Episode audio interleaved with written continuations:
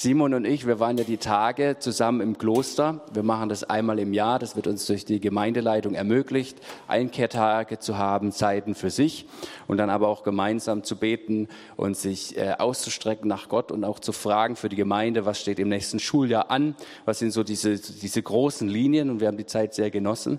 Aber jetzt habe ich gesehen, dein Predigtthema, wenn Streit verbindet und Schweigen trennt. Mhm. Jetzt hoffe ich nicht, das sind Rückschlüsse von unseren paar Tagen im Kloster. Ja, ja. Hat er so ein bisschen das Gefühl, dass wir uns eigentlich gut verstanden haben, aber wer weiß. Gefühle können trügen, ja, ja. Nein, war wirklich eine richtig gute Zeit. Auch ein großes Dank an euch als Gemeinde. Letztendlich habt ihr die Gemeindeleitung gewählt, die uns das auch ermöglicht. Von daher ist es auch der Rückschluss und der Dank auch an euch, dass ihr äh, Heike und mich da auch als Pastoren freisetzt dafür, uns diese Zeit dafür zu nehmen. Genau. Ich mache eine kleine Umfrage. Wer hat sich im letzten Monat mal gestritten? Oh, die Ehrlichkeit ist hoch. Danke. Okay. Wer hat sich im letzten Monat nicht gestritten? Okay. Gut, vielleicht müssen wir über Streit nochmal als Definition reden. Gut. Wer war im letzten Monat mal enttäuscht über eine Person oder hat sich aufgeregt, war gekränkt? Okay. Hier sind viele glückliche Leute, die es nicht hatten. Wer hat im letzten Monat mit seinem Verhalten eine Person gekränkt? Hm. Okay, und manch einer hat meine Fragen einfach nicht verstanden, wusste nicht, was er mit seiner Hand machen sollte. Okay, also ich, ich habe anscheinend die Umfrage nicht allein gewonnen, sondern manche mehr noch, die auch ihre Hände oben hatten. Ähm, ich möchte mit uns auf eine Streitsituation in der Apostelgeschichte schauen. Wir haben ja die letzten Wochen so Streiflichter der Apostelgeschichte uns angeguckt und da ging es ja viel um die Außenwirkung von Gemeinde. Also wie hat die Gemeinde in den Anfängen ihren Auftrag wahrgenommen, um das Evangelium hinauszutragen? Und neben aller Bewegung, die da entstanden ist, und die war ja sehr weitläufig, sehr intensiv, sehr dynamisch, gab es auch einiges an Bewegung nach innen hin.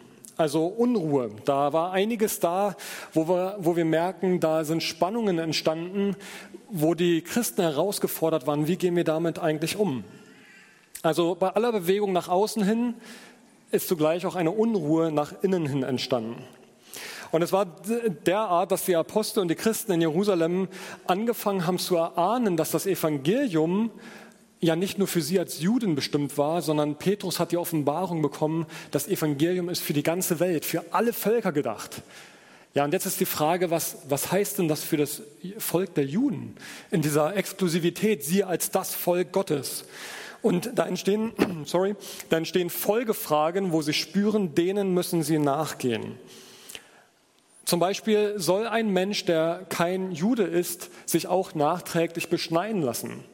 Das war üblich so. Das war, das war ein Kernmerkmal der Juden, dass es hieß, am achten Tage nach der Geburt sollte der Junge beschnitten werden. Jedes männliche äh, äh, Mitglied der jüdischen Gemeinde sollte beschnitten werden. Gilt es dann jetzt auch für die Nichtjuden und auch für die erwachsenen Nichtjuden? Und bei allen Männern entsteht so eine Art körperliche Reaktion zu wissen, ah, äh, wie wird das Thema ausgehen? Wie wird die Entscheidung ausgehen? Es gibt bestimmte Überzeugungen über Feiertage. Ja, sollen die jetzt alle halten, auch die Nichtjuden, oder ist es jetzt etwas, was nur uns Juden vorbehalten ist? Der Sabbattag, da gibt es dann das Pessachfest und viele andere Feste, die gefeiert werden im Judentum. Ja, was ist damit? Gilt es jetzt für die ganze Welt? Alle sollen unsere Feste feiern, die keiner so richtig versteht möglicherweise. Und in Apostelgeschichte 15, da gucken wir rein, da tauchen wir ein, da wird beschrieben, dass Paulus und Barnabas eine Rundreise durch die Türkei gemacht haben. Das wird hier gleich ein bisschen angezeigt. Also ihr seht hier im Süden der Türkei. Und die haben da so eine Rundreise gemacht durch Lystra, Derbe, Antiochia, Iconium. Und auf dem Rückweg sind sie in Antiochia vorbeigekommen. Und jetzt finden sie folgende Situation dort vor. Und da steigen wir jetzt in den Text hinein ein. Ich lese Vers 1. Doch dann kamen einige Leute aus Judäa nach Antiochia und forderten die Männer der Gemeinde auf, sich beschneiden zu lassen, wie es im Gesetz des Mose vorgeschrieben ist. Wenn ihr euch nicht beschneidet, lehrten sie, könnt ihr nicht gerettet werden. Ja, warum das auf einmal?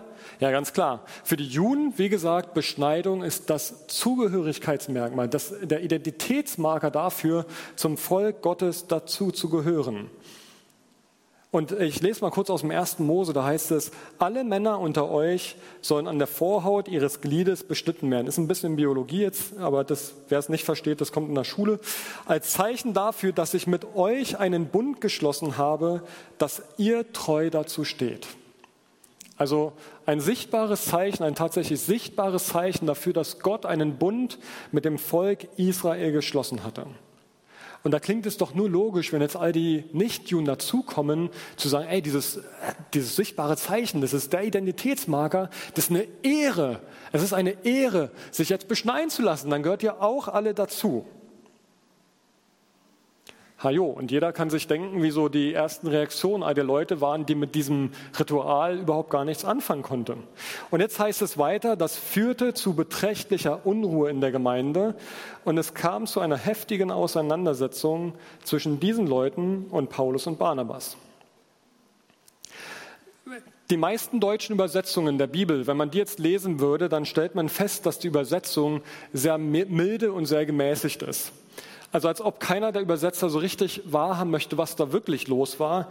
Denn ich, ich nehme ein Beispiel, da heißt es an mancher Stelle einfach Zwietracht wird es übersetzt oder an anderer Stelle ein nicht geringer Streit.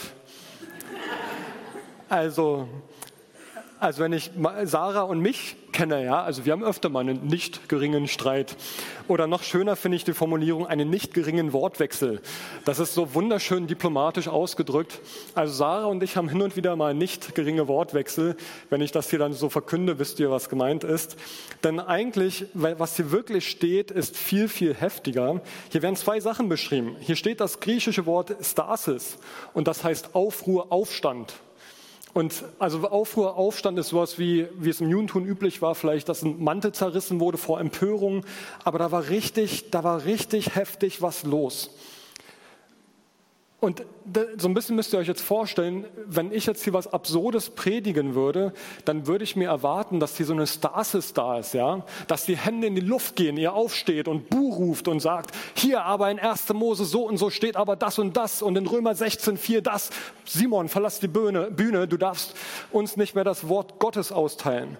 Oder wenn ich sagen würde, Jesus ist nicht auferstanden, ich hoffe, dann steht ihr auf oder geht raus oder haltet euch die Ohren zu wenn ich irgendeinen Müll hier vorne erzählen würde. Und so war die Reaktion der Leute. Da war eine Stasis, eine Aufruhr, ein Aufstand.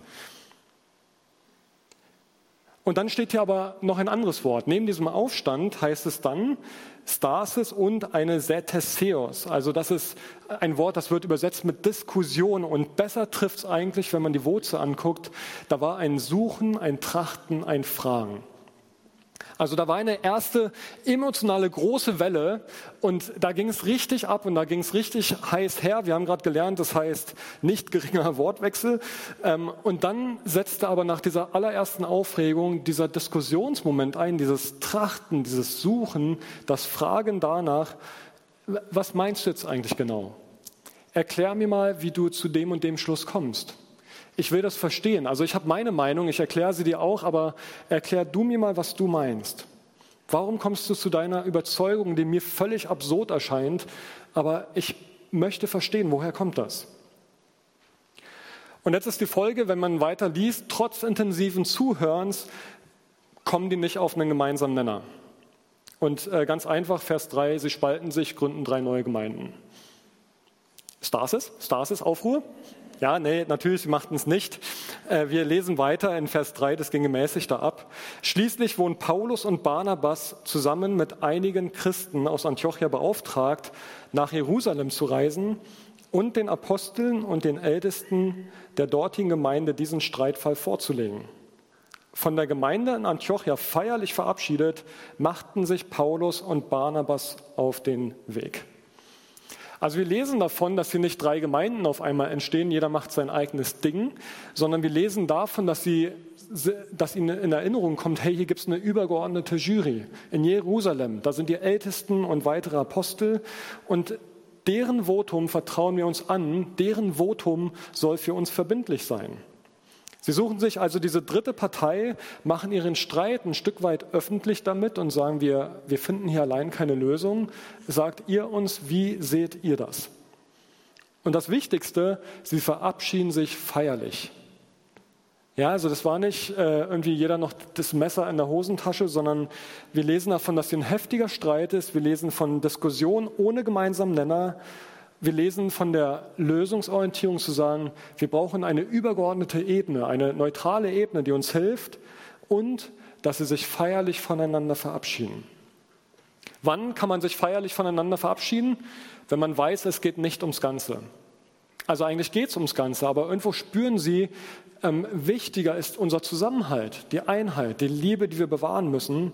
Der Streit darf uns nicht entzweien. Ja, wir sind unterschiedlicher Meinung, aber das darf das Band zwischen uns nicht zerstören.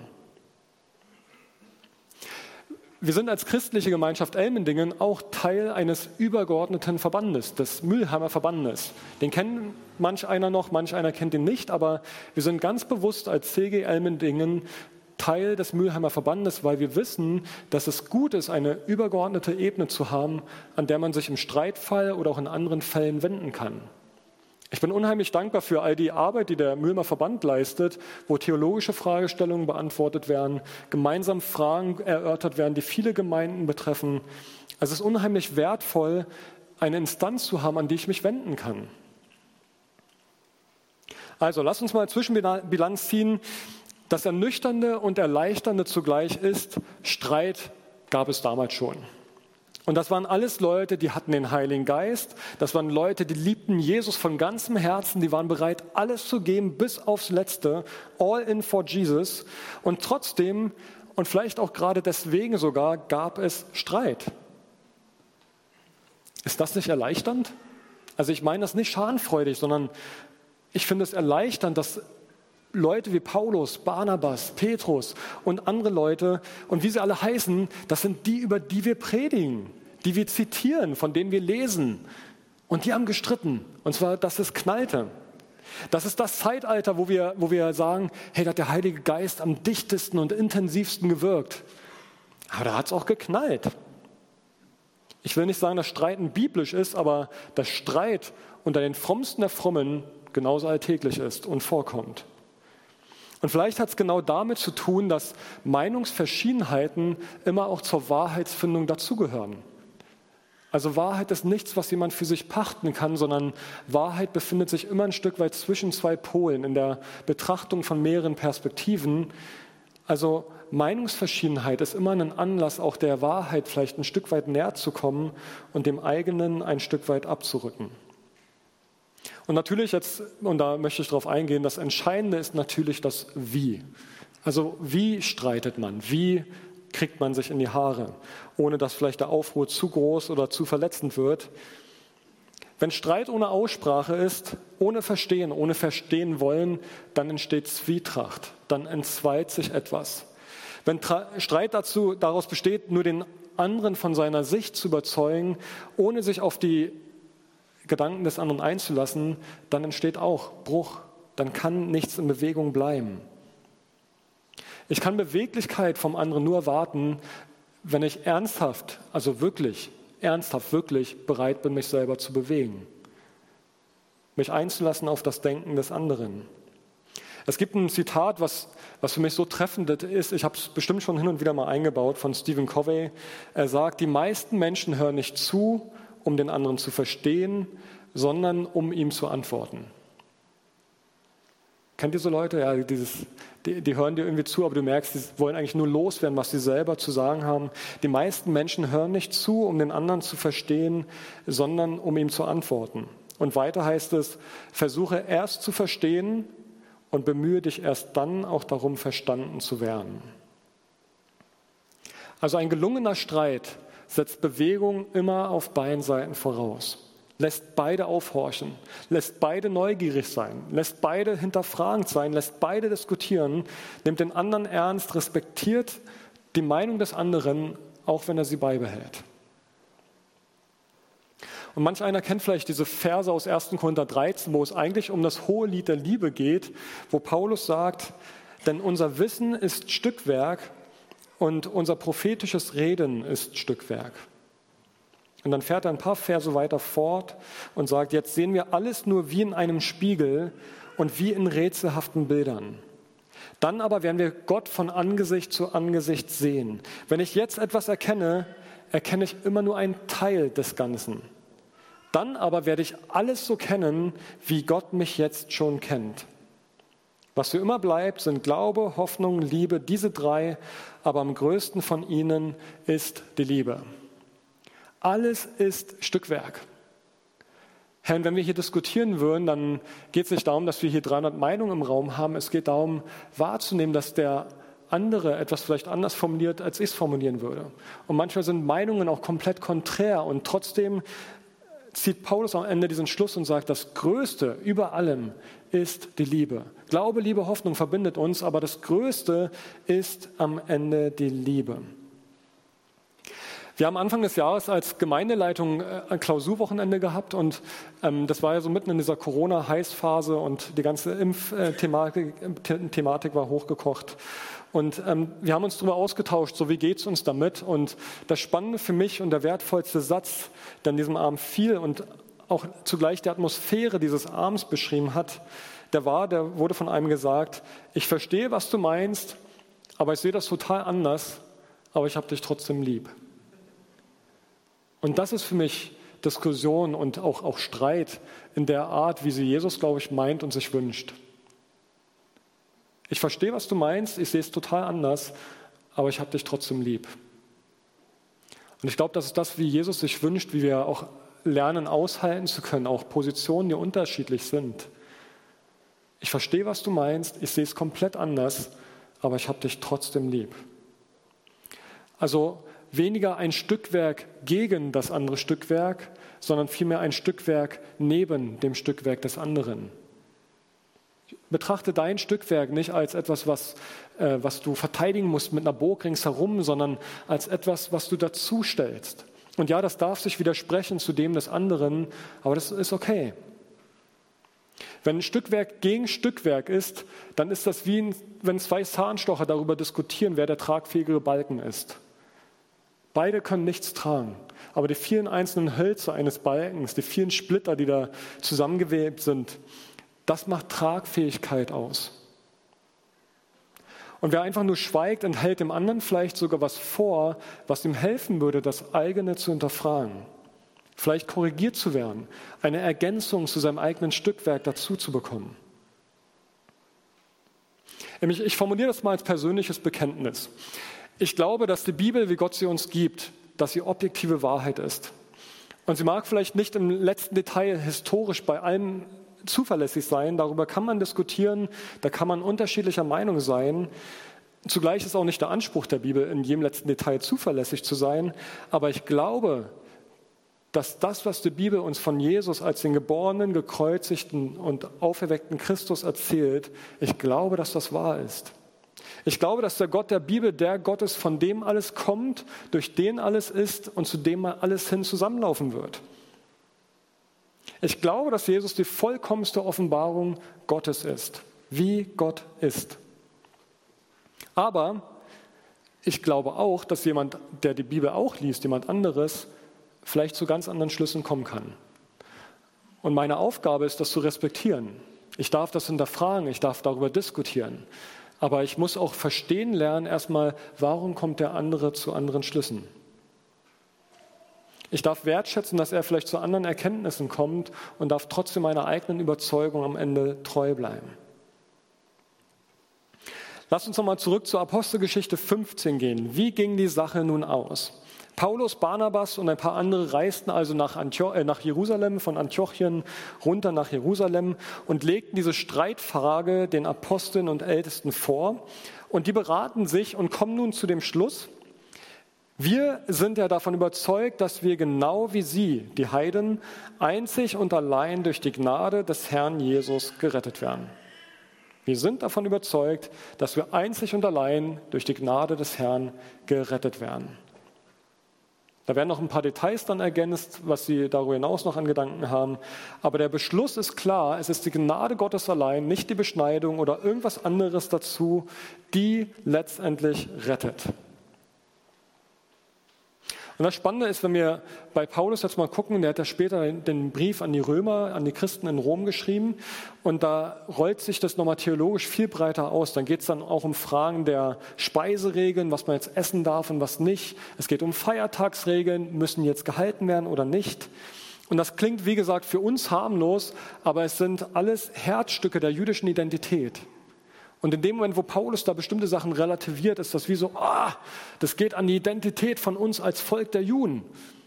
Aber Paulus denkt es strategisch bis ins Ende durch und kommt zu dem Schluss, es kommt nicht auf die Tage an, die du einhältst, es kommt nicht darauf an, was du isst oder nicht isst, sondern einzig allein und allein gilt, was Christus am Kreuz getan hat.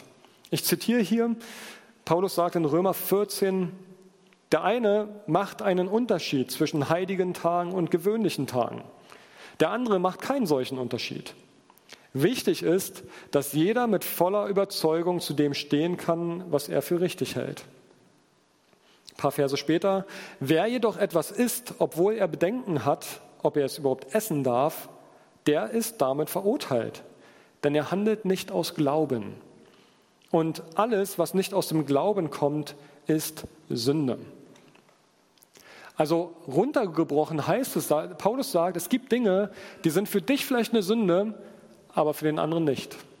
Du kannst Dinge mit einem guten Gewissen tun, der andere aber nicht.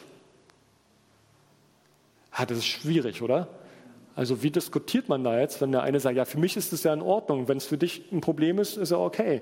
Und wenn man aber genauso bei Römer 14 reinliest, geht es dann darum, dass Paulus es entfaltet und sagt, ihr sollt kein Anstoß füreinander sein. Ja, wie macht man das jetzt, wenn der eine ein schlechtes Gewissen hat, der andere hat ein gutes Gewissen? Dann merkt man ja, da entsteht da der Anstoßmoment in dem Moment, wo der eine das tut, was dem anderen ein Anstoß ist, kriegt er ein schlechtes Gewissen. Also Paulus sagt, und er führt das dann ganz eng, er sagt ganz am Ende, es geht darum, dass ihr die Liebe beibehaltet, dass ihr den anderen höher achtet als euch selbst und tut die Dinge nicht aus Provokation heraus vor dem anderen, sondern wenn ihr eine Freiheit habt, die der andere nicht hat, dann lebt diese Freiheit für euch aus.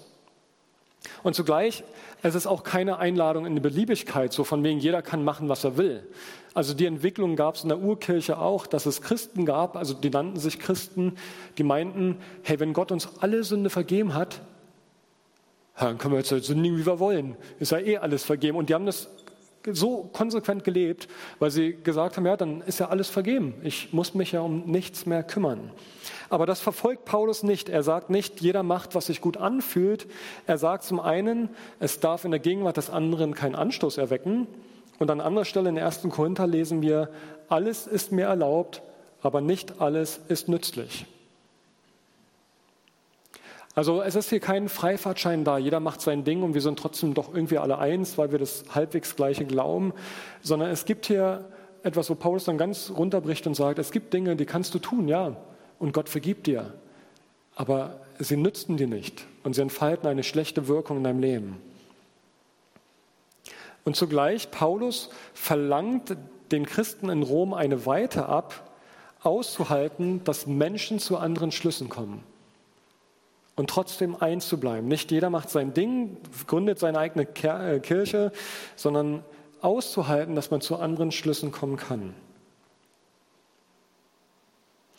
Und jetzt kann man dagegenhalten und sagen, gut, hier geht es ja um theologische Fragen die ganze Zeit, aber ich glaube, dass alles, was für theologische Fragen geht und wie man die diskutiert und wie man darüber spricht, wir auch genauso übertragen können auf die Art, was wir an Alltagsthemen, Alltagsstreitigkeiten haben. Und ich möchte gerne mit euch kurz ein paar Fazit ziehen, was wir von Apostelgeschichte 15, aber auch die Art, was so Paulus an Schlussfolgerungen später noch zieht, was wir daraus lernen können. Zum Mitnehmen. Streit ist keine Bedrohung. Streit ist keine Bedrohung. Aufruhr kann passieren. Ich kann nicht verhindern, dass ich durch meine Art andere verletze, sei es durch Worte oder durch mein Schweigen. Aber wer krampfhaft versucht, Streit zu vermeiden, läuft Gefahr, sich in Schweigen zu hüllen und Schweigen trennt oft mehr als Reden. Gar nicht zu sagen ist keine Lösung. Und wer sagt, ich gehe dem Streit aus dem Weg, indem ich schweige, macht sich möglicherweise genauso schuldig wie der, der zu viele Worte oder zu harte Worte verliert. Aber umso wichtiger ist es, dass nach einem Aufruhr, wo die Emotionen hochkochen, die Sachebene hinzutritt, wo man diskutiert, nachfragt, erforscht, verstehen will, warum kommt der andere zu anderen Schlüssen? Was hat den anderen vielleicht verletzt in der Art, wie ich es ausgesprochen habe? Es gar nicht so gemeint habe, aber er trotzdem verletzt war. Ich brauche es, dass man mir spiegelt, ey Simon, da hast du mir wehgetan, durch deine Art oder deine Worte. Man muss es mir spiegeln. Meine Frau muss es mir spiegeln, ich muss es ihr spiegeln. Aber wir müssen reden. Ein weiterer Punkt, Streit lehrt Demut, weil Streit mich immer dazu herausfordert, anzuerkennen, dass es andere Sichtweisen gibt, die ich gefälligst zu respektieren habe. Ich muss niemand überfahren. Dass es zu bestimmten Situationen, und ich, ähm, ich glaube, jedes Ehepaar weiß, was ich meine, es zwei subjektive Wahrheiten geben kann. Man redet über einen und den gleichen Sachverhalt und hat das Gefühl, es sind komplett unterschiedliche Geschichten von zwei verschiedenen Planeten. Ein dritter Punkt, jemand Drittes suchen. Also das, was die Leute hier in Antiochia gemacht haben, sie haben sich eine Jury oder eine übergeordnete Ebene gesucht und gesagt, hey, wir kriegen das hier nicht geklärt. Und wir versuchen es auch nicht auf Krampf und auf äh, gebrochenes Knie hin, sondern wir suchen uns jemanden, der uns vermitteln hilft. Also wenn wir keine Lösung finden, einfach den Mut zu haben, jemand Drittes dazu zu holen. Wir haben Leu Leute, die hier Seelsorge in der Gemeinde anbieten. Regine Walter und ihr Team nutzt diese Gelegenheit. Es gibt Leute außerhalb von Gemeinde, die seelsorgerlich unterwegs sind. Wenn ihr nicht auf einen guten Nenner kommt, keinen Frieden findet miteinander, dann, dann holt euch einen Dritten dazu, der euch einfach begleitet. Wer war dieses Jahr schon beim Zahnarzt oder hat es noch vorzugehen? Hm, ja, ein paar sollten noch einen Termin machen. Ähm, man, man, spricht da von einer Prophylaxe, ja, und Prophylaxe ist ja ein dankbarer Termin, weil es geht um Vorsorge und äh, Nachsorge ist immer blöd. Ähm, aber witzigerweise, Prophylaxe beim Zahnarzt machen wir. Aber was ist mit der Prophylaxe, was unser Beziehungsleben angeht? Also betreibt die Prophylaxe, was eure Ehe oder eure Freundschaften angeht. Stellt er die mal auf den Prüfstand und lasst mal checken, wie es euch geht. Ich habe mal meinen Zweierschaftspartner gefragt, gibt es eine Sache, mit der ich dich verletzt habe? Dass der mal die freie Bahn hat, überhaupt mir das vielleicht auch zu äußern, weil äh, so direkt will man es ja jemand nicht sagen, dass man sich verletzt fühlt. Aber vielleicht gibt es Freundschaften, wo es gut ist, mal nachzuhaken, zu fragen, wie geht es dir mit mir? Kommst du mit mir klar? Bin ich dir ein guter Freund, eine gute Freundin? Sarah und ich, wir versuchen ein bis zweimal im Jahr uns mit einem Ehepaar von außerhalb zu treffen, die für uns so eine Art Prophylaxetermin sind. Also wir fahren meistens hin, ohne ein Thema zu haben, aber im Verlauf des Abends, da stellen sie uns viele Fragen. Es geht einfach nur um uns als Ehepaar. Und im Verlauf des Abends kommen immer irgendwelche Themen auf, die dann doch da sind oder sich äh, unter der, unterm Radar angesammelt haben. Also wie prophylaktisch bist du in deinen Beziehungen unterwegs, dass bestimmte Streitsituationen, Explosionsmomente gar nicht erst entstehen können? Vierter Punkt, was lange gärt, wird Wut. Abgeleitet von was lange währt, wird gut. Was lange gärt, wird Wut. Wenn du im ruhenden Streit oder Konflikt bist mit Leuten, dann geh nicht davon aus, dass das Gras irgendwann einfach nur eine Beule drüber wachsen lässt, Nein, geh davon aus, dass es irgendwann platzt, dass es blöd ist oder dass es wie so ein Minenfeld ist, weil du nicht weißt, wem kannst du jetzt noch begegnen, weil noch alles in Ordnung ist. Was lange gärt, wird Wut. Und wenn du in einem faulen Frieden mit einer Person bist, dann, dann fordere ich dich auf. Fang an zu beten, frag Gott, wie hier Lösung aussehen kann. Und wenn du Anteil daran haben kannst, dass Lösung entstehen kann, dann geh diesen Weg. Es gibt Situationen, die sind völlig verfahren, wo kein Andocken an die Menschen möglich ist, weil der Streit von einer anderen Person vielleicht auch hochgehalten wird. Aber prüfe dich und lass dich vom Heiligen Geist prüfen. Gibt es Dinge, die du von deiner Seite in die Wege leiten kannst, damit, damit Wiederherstellung möglich wird? Ein fünfter Punkt. Manchmal ist es gut, einfach den Mund zu halten. Ist auch manchmal gut. Und ich will damit nicht das Schweigen betonen und sagen, es ist gut, sich anzuschweigen oder tot zu schweigen, sondern manchmal ist es gut, einfach zu schweigen und den Mund zu halten. Und sechster Punkt, manchmal ist es gut, einfach den Mund aufzumachen. Einfach zu reden. Und manchmal ist es genau das Gegenteilige, wenn jemand bist, der eher zum Schweigen und zum Stillsein neigt, kann es sein, dass es gut ist, dass du den Mund aufmachst und umgekehrt der, der zu vielen oder zu vielen Worten neigt, einfach mal auf die Zunge beißen und zurückhaltend bleiben. Und wie gesagt, wenn ich drüber predige, dann predige ich mich selber an, weil äh, Ehe so schön Ehe ist. Ich sehe meine Frau da hinten. Ähm, wir kennen das immer wieder, dass wir dann äh, wortreiche, wie auch immer das Ding da hieß am Anfang, wortreiche Begegnungen haben, ähm, die dann irgendwo verletzen oder frustrieren. Aber das ficht unsere Ehe nicht an. Deshalb sage ich ganz bewusst, Streit ist keine Bedrohung. Fürchtet keinen Streit. Fürchtet die Entzweiung, aber fürchtet nicht den Streit. Entscheidend ist, dass nach dem Streit wieder Wege aufeinander zugegangen werden. Und ein gelungener Streit ist manchmal besser als trennendes Schweigen. Und Streit hat das Potenzial, manchmal mehr zu verbinden, als wenn wir uns anschweigen. Vorhin kam jemand nach vorne, hat noch einen Eindruck weitergegeben und der passt vielleicht genau hier rein. Der Eindruck war, dass, dass Gott heute Risse heilen möchte. Und vielleicht gibt es da Wunden in dir, die durch Menschen geschlagen worden sind. Vielleicht hast du auch Wunden vor Augen, die du anderen Menschen geschlagen hast und deren Risse vor Augen hast.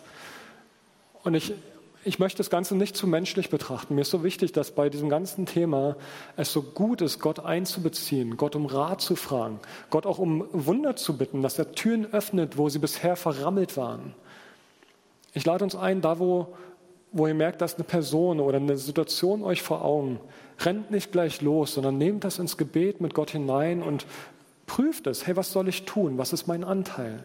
Wo kann ich Botschafter an Christi Stadt sein und dieses Licht hineintragen, was durch Christus in mir leuchtet?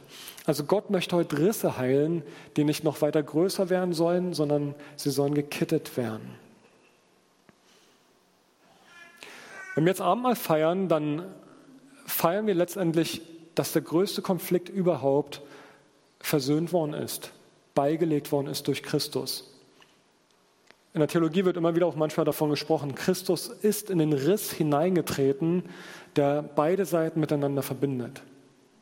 Und deshalb ist mir auch so wichtig, wenn wir jetzt über Streit sprechen, das allererste, das Wichtigste, was wir brauchen, was uns am tiefsten und innerlichsten motiviert ist, wenn wir versöhnt mit Christus sind, dann wächst die Sehnsucht in uns, versöhnt mit unseren Mitmenschen zu sein.